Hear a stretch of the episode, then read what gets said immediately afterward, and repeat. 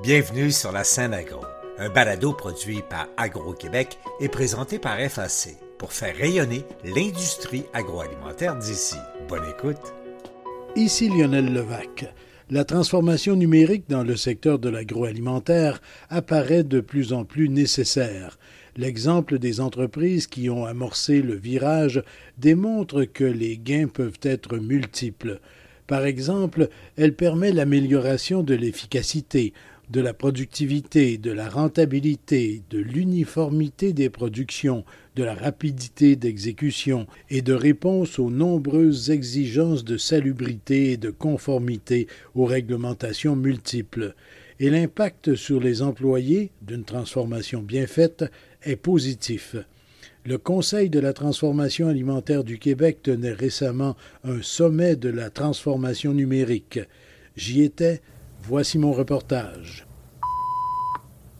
Le temps est venu d'investir dans le numérique. Stéphane Drouin, vice-président achat québécois et développement économique chez Investissement Québec. Là, on rentre dans une période économique un petit peu plus incertaine. On parle de récession, pas de récession, peu importe, mais on est une période un petit peu plus incertaine pour quelques années. Et c'est le temps d'investir dans vos entreprises, c'est le temps de faire le virage numérique. On a un retard de productivité au Québec qui, heureusement, depuis quelques années, on a comblé avec l'Ontario, on comble de plus en plus. Mais par rapport aux États-Unis euh, et surtout par rapport à l'Europe, on a encore un retard de productivité très, très important et ça touche beaucoup l'industrie de l'agroalimentaire. La transformation numérique, ce n'est pas une fin en soi. Il faut que ça soit aligné dans votre planification stratégique. C'est un outil. C'est un outil qui répond à des besoins. On parle beaucoup de la pénurie de main-d'œuvre, des enjeux de main-d'œuvre. On fait une tournée à travers la province. On va faire une trentaine de régions du Québec pour parler de productivité. Et problème numéro un qui lève quand on fait un vox pop parmi les entreprises, on était au Saguenay il y a deux semaines, sans entreprises. Numéro un, 60% c'est la main-d'œuvre. Donc, la main-d'œuvre est encore un problème. J'ai une mauvaise nouvelle pour vous. Malheureusement, pour les 20 à 30 prochaines années, le taux de remplacement pour les gens qui vont à la retraite est de 0,8 au Québec. Pour chaque personne qui va partir à la retraite, il y en a 0,8 pour la remplacer. Donc, on a un déficit de 20% de main-d'œuvre projeté dans les 20 à 30 prochaines années. Alors, ce qu'on vit aujourd'hui, là, c'est pas anecdotique. Ça va juste se continuer et se rempirer. Et la main-d'œuvre qui est disponible, ça ne veut pas dire qu'elle va s'en aller dans votre secteur ou dans votre entreprise. Donc, la main-d'œuvre est un des enjeux et la transformation numérique est un des vecteurs très importants pour répondre à ces enjeux de main-d'œuvre. Oui, on parle d'immigration, qui est un des éléments très importants, mais l'immigration, un, c'est long, c'est complexe, c'est très coûteux. On parle entre 10 et 20 000 par employé, et c'est souvent temporaire. Fait que c'est à recommencer. Puis si la main-d'œuvre, c'est simplement vous atteindre de la main-d'œuvre étrangère pour combler des postes à faible valeur ajoutée dans vos entreprises, en bon français, vous pelletez le caca par en avant parce que ça, ça, va être un éternel recommencement. Les choses doivent cependant être bien faites, ajoute Audrey Bonin, directrice conseil industriel chez Investissement Québec. Un des premiers bénéfices qu'on va pouvoir voir euh, en faisant cette transformation numérique-là, puis on pourrait euh, parler de davantage des grandes étapes qui nous mènent à ça, c'est la robustesse des procédés d'affaires. Donc, quand on veut automatiser quelque chose, il faut absolument bien, bien, bien maîtriser ces processus et ou ces procédés pour pouvoir s'assurer d'avoir un, retour sur investissement qui va être le plus grand possible. J'ai un de mes collègues chez Investissement Québec qui, quand il parle d'automatisation de procédés, va dire que si on ne euh, maîtrise pas bien ces procédés avant de les automatiser, ce qu'on va faire, c'est de la scrap en plus grande quantité puis plus rapidement. Et c'est un petit peu la même chose C'est un petit peu la même chose avec la transformation numérique. Si on ne maîtrise pas bien nos processus d'affaires avant de vouloir les automatiser, ben, c'est ça qui va arriver. On va ramasser toutes sortes de données, on va faire n'importe quoi avec, puis au final, on n'aura pas la qualité qu'on espère. La même chose avec nos procédés de fabrication. Et Stéphane Drouin en rajoute. La transformation numérique, c'est la qualité, la précision des données. Et vous allez voir que ça va être un gros vecteur de changement, que ce soit dans le développement durable, la salubrité, tout ça. Donc, toute la transformation numérique, c'est un gage de fiabilité puis de qualité de données. Beaucoup de chemin reste à faire, mais déjà dans plusieurs organisations d'ici, on adopte le numérique. Caroline Bédard du Centre d'expertise fromagère du Québec. Tout ce qui était au niveau papier fonctionne très, très bien. On va quand même avoir nos outils, on va quand même être capable d'être certifié.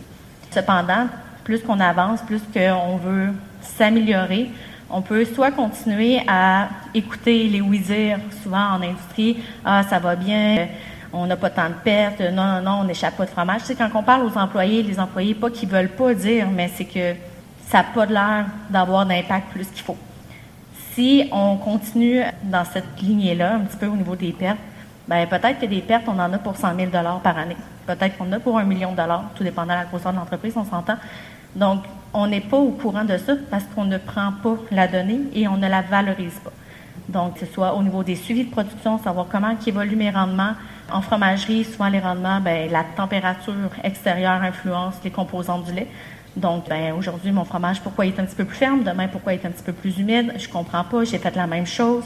Donc, vraiment, d'avoir des outils pour pouvoir se comparer de journée en journée pour savoir comment évolue la production, c'était vraiment un besoin qui nous permettait de savoir comment prendre nos décisions pour s'améliorer puis être plus compétitif dans le marché.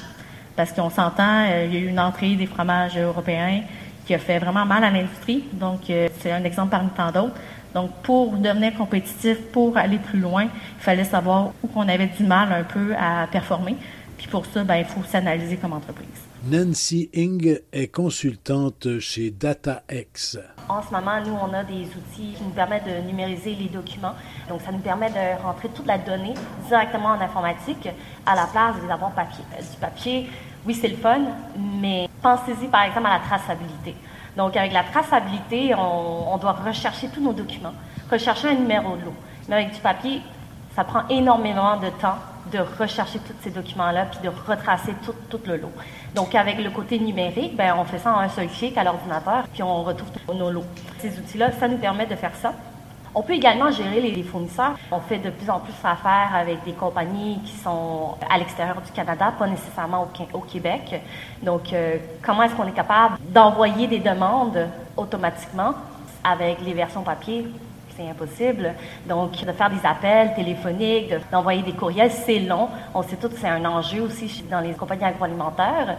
Donc, avec un outil numérique, on peut également envoyer des demandes automatiquement, aussi alerter si jamais, par exemple, on a des documents qui sont expirés. Puis des outils comme euh, la gestion des analyses de risque, la gestion des dangers.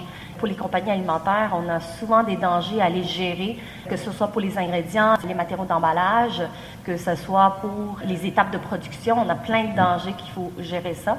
Donc, euh, il y a des outils qui sont là pour vous, en fait, des outils qui existent dans le marché, puis qui vous permet d'analyser ça basé sur ce qui est demandé par le Canada, par exemple, les exigences réglementaires et également pour la certification. Geneviève Roy travaille sur les programmes de salubrité au Bureau de normalisation du Québec. C'est certain qu'on voit une différence dans des entreprises qui utilisent des outils numériques versus celles qui n'en utilisent pas du tout. Là.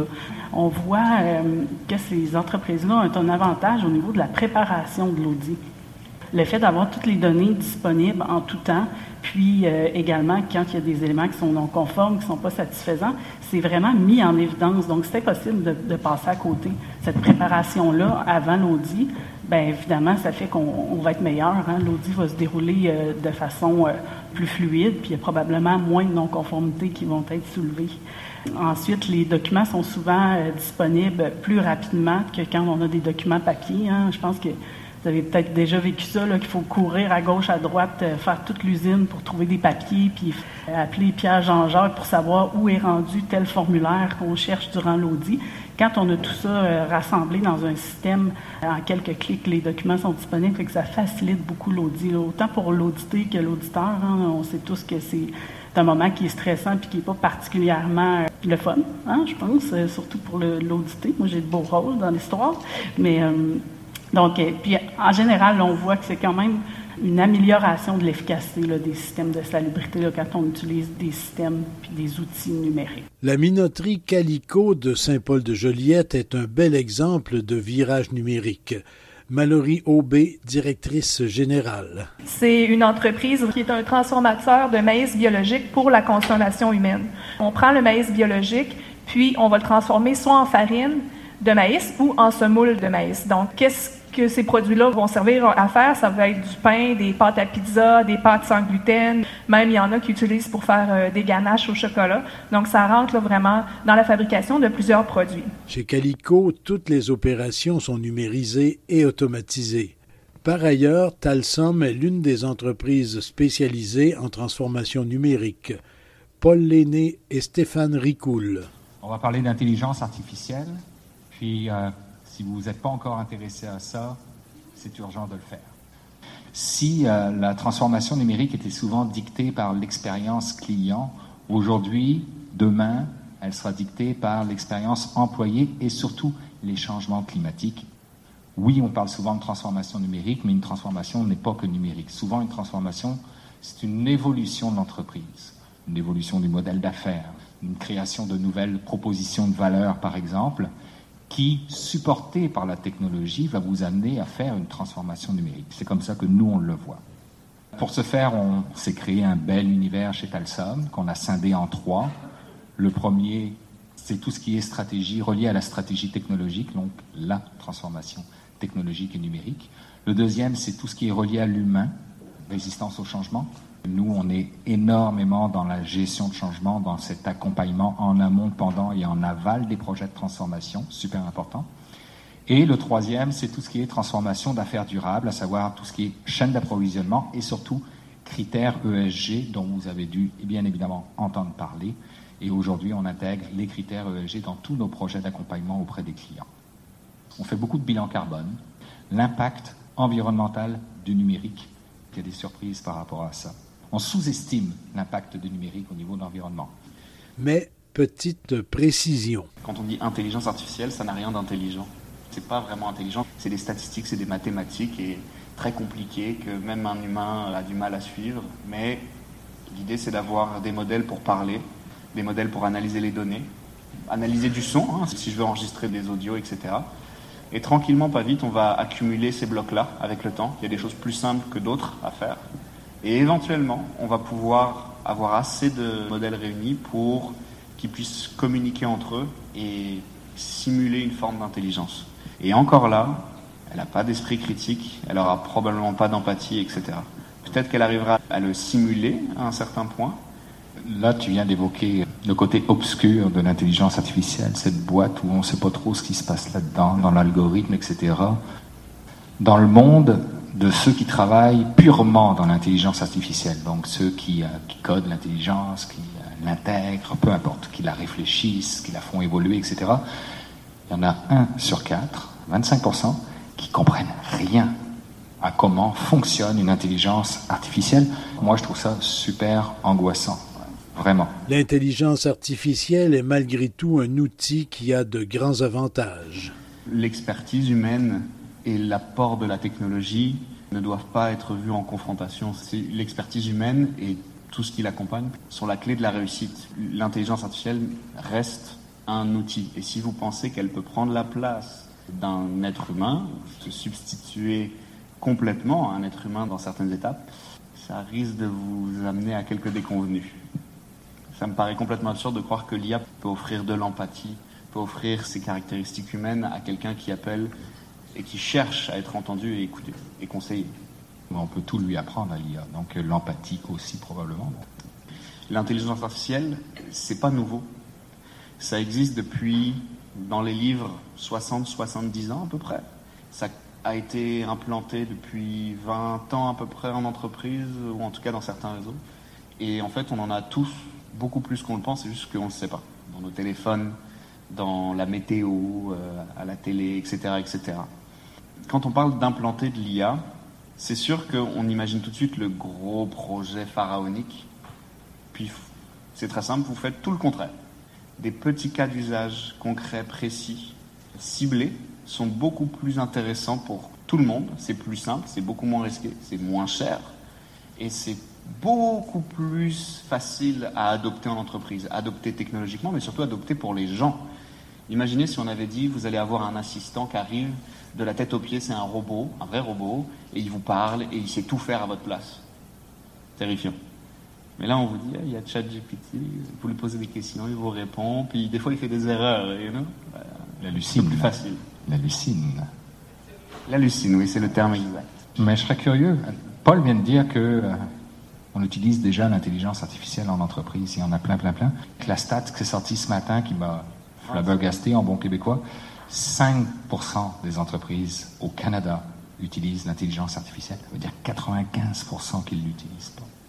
Pourtant, tu viens de dire, toutes les entreprises ont déjà l'intelligence artificielle. C'est quoi la nuance? C'est où est-ce que tu la positionnes dans ta chaîne de valeur? Parce que si on parle de j'utilise de l'intelligence artificielle dans mon entreprise parce que j'ai installé euh, un logiciel et que dedans il y a de l'IA, c'est une chose. Mais si je dis, moi, dans ma vraie chaîne, là, je vais dans mon usine, je regarde ce qui se passe et je dis, à tel endroit, je sais que je fais pas bien quelque chose, comment j'y remédie, et que l'IA est une réponse adéquate, là, on l'intègre et là, ça devient vraiment enrichissant. Quand on parle de données, donc tout le monde ici, je pense, a beaucoup de données sur son entreprise. Les données, c'est le carburant pour de l'IA. Mais c'est pas parce que vous analysez vos données, que vous les valorisez, que vous faites de l'IA. Par contre, le, icing on the cake en termes d'analyse de données, c'est pas mal l'intelligence artificielle, parce que c'est là où on va aller étudier des tendances, avoir des phénomènes prédictifs, on peut aller chercher des insights et même avoir des, actions à prendre euh, identifiées. Un dernier exemple, celui de fermes d'hiver qui produit en serre, à la verticale, et qui utilise beaucoup de nouvelles technologies. Alain Brisebois. Une transformation qu'on considère inévitable dans le monde maraîcher vers l'intégration numérique et euh, technologique. Je suis arrivé dans ce merveilleux monde-là de l'alimentation, puis j'ai vu qu'il y a des gens qui ont à peu près mon âge, là, fait que vous, probablement vous vous en rappelez. Ça fait longtemps que cette industrie-là passe à travers des transformations importantes. On n'est pas notre premier rodéo, comme je pourrais dire. Puis, euh, je fais juste penser aux habitudes alimentaires. Euh, tu sais, j'ai commencé en 80, on était très steak, blé d'Inde, patate. Puis c'est clair qu'aujourd'hui, les habitudes alimentaires ont changé énormément, puis ça a modifié tant les manufacturiers que les détaillants. Mais aujourd'hui, on se retrouve avec euh, la mondialisation, la capacité d'avoir des produits partout dans le monde, les modes végétariennes, euh, végétaliennes. Euh, on se retrouve avec 60 sortes de tomates au lieu de deux. La game est différente. Je dirais même que la marque privée aussi est venue changer des habitudes de façon importante. Si je pense au niveau technologique, l'industrie n'est pas en reste. On parle du code barre dans les années 90. C'était le début du code barre. C'était le début des. D'ailleurs, le code barre va être remplacé bientôt par le code QR, comme vous le savez. Fait que c'était vraiment une, une, transition que notre industrie a tout le temps eue. Je pense à la robotisation des équipements manufacturiers. Les grands distributeurs d'aujourd'hui, regardez leur centre de distribution, c'est mécanisé, robotisé. C'est des changements qui ont opéré, puis qu'on a réussi comme industrie à passer au travers. La traçabilité au niveau euh, des manufacturiers ou même des producteurs maraîchers ou producteurs de bœuf, etc., a changé beaucoup. Parce que tout ça pour vous dire que c'est pas une autre transformation qui devrait nous énerver tant que ça. C'est sûr qu'on a passé au travers au fil des années. La majorité des gens ont passé avec succès. Et celle auxquelles on adresse maintenant, c'est vraiment naturellement un autre monde. Nous, c'est pas un choix. La compagnie qu'on a, c'est une réalité. Nous, on doit utiliser la transformation numérique pour réussir ce qu'on fait. Ici Lionel Levac. La taille d'entreprise importe peu. On peut amorcer une transformation numérique pour des opérations de gestion autant que de production. Je vous reviens bientôt avec deux autres balados. Le cas de la fromagerie multiethnique de Saint-Robert et celui de Systemex qui accompagne des entreprises sur la voie de la transformation numérique. Au revoir. Vous avez aimé ce contenu? Suivez la scène agro pour rester à l'affût de l'actualité agroalimentaire. Merci et à bientôt.